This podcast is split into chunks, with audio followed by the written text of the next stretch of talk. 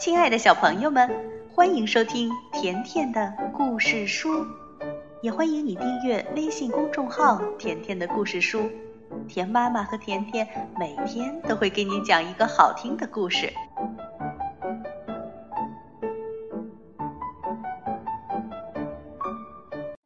小朋友们，昨天甜妈咪在大微店直播间直播的周三故事会，你参加了吗？在故事会里呢，甜妈咪讲了很多希腊神话故事，受到了很多小朋友的喜欢。那下周三呢，甜妈咪还会继续给你直播故事会，记得来听哦。你还记得上一次和神奇校车的旅行结束之后，卷毛老师的衣服变成了什么样子吗？对了，变得湿漉漉的。那今天我们到底要和神奇校车？去哪里呢？像螃蟹一样爬。故事开始了。上卷毛老师的课可有趣了，他总是穿着有趣的衣服和有趣的鞋子。是啊，就连校车也很有趣。没错，那是辆神奇校车。最近我们一直学习的是不同的动物都有适合自己的栖息地。不过今天我们要去的地方是游泳池。也许卷毛老师是要给咱们上游泳课呢。是啊，我都等不及了。卷毛老师催促大家赶快上车，校车马上就要出发了。阿诺说：“可是我有一种奇怪的预感。”卷毛老师开车经过了游泳池，然后又开了很长时间。嘿，卷毛老师，游泳池开过了。等校车停下来时，我们已经来到了海边，海水正在涨潮。菲比说。嗯，在我原来的学校，我们可从来没去过这样的游泳池。哇，卷毛老师，我们是要去海里游泳吗？当海潮退去，呈现在我们眼前的是一大片海滩，在远处，海浪拍打着岩石。卷毛老师直接把车开了过去。卷毛老师，我们为什么不去游泳池？孩子们，我们是要去一个池子，很快就到了。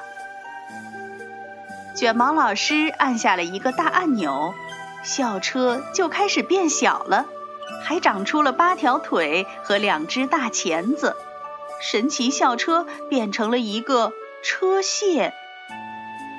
哦，我就知道会发生一些有趣的事情。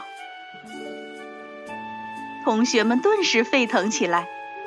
车蟹爬到了岩石上，爬着爬着，它发现了一个水坑。水坑很深，里面积满了水。同学们，这就是潮池。根据我的研究，这儿生活着许多生物。在池子旁边的岩石上，我们发现一些贝壳样的东西。旺达问：“那是什么？”卷毛老师说：“那是一种动物，名叫藤壶。”嗯，这些贝壳动也不动。是啊，它们可能死了吧？那我们就去看看吧。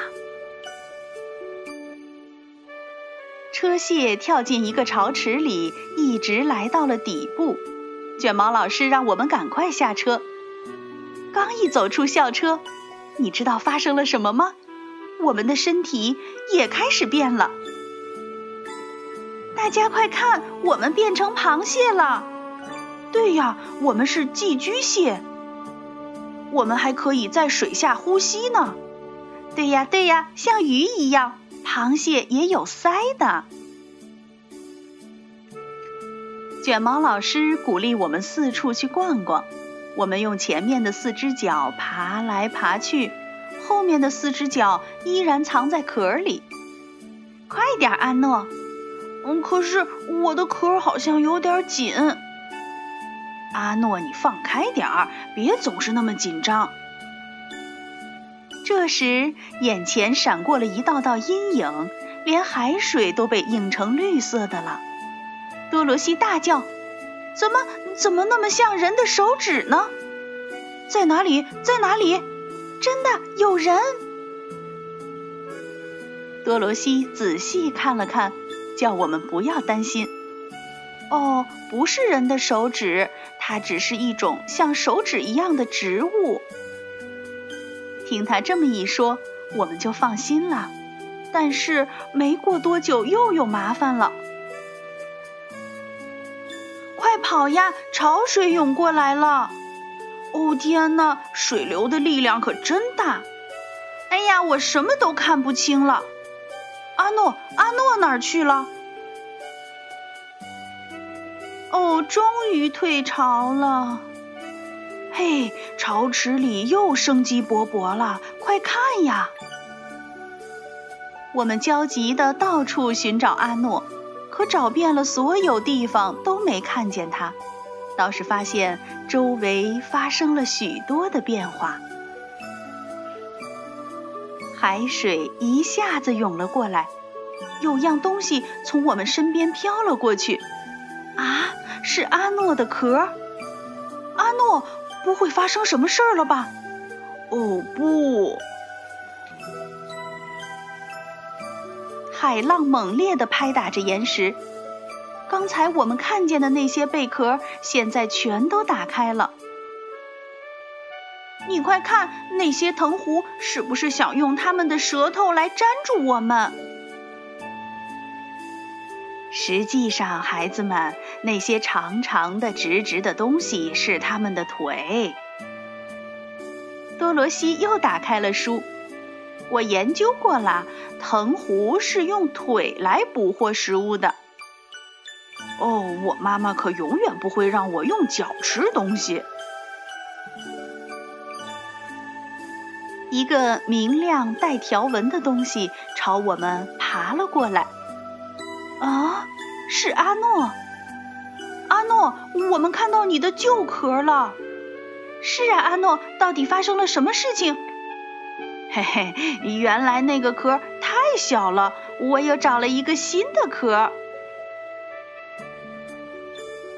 找到了阿诺，我们一起爬回车卸里。一会儿的功夫。我们又变回了原来的样子。我们开过海滩，看着海水渐渐退去。凯莎说：“那些藤壶肯定又把壳合上了，所以它们仍然能保持身体的湿润和完好。”阿诺说：“哦，真庆幸我也完好的回来了。”我们高高兴兴地回到了学校。卷毛老师的课每次都能带给我们很多惊喜，但潮池里的经历仍然让我们大开眼界。先来看看我们在旅行中记的笔记吧。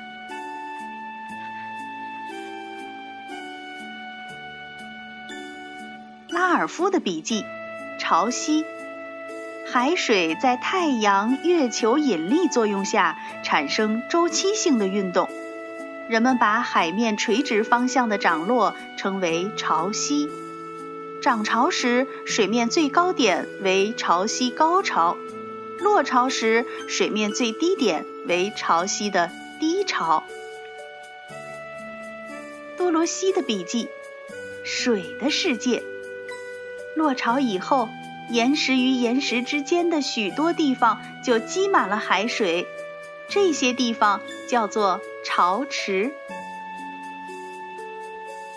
凯莎的笔记：贝壳是寄居蟹的避难所。寄居蟹的身体软软的，需要贝壳来保护它们的安全。它们最常寄居在海螺壳里。旺达的笔记。湿润的环境真好。海水落潮以后，生物们为了维持身体的湿润，会合上贝壳或触须，防止水分流失。海水涨潮以后，动物们又舒展开来。凯莎的笔记：超级强力胶。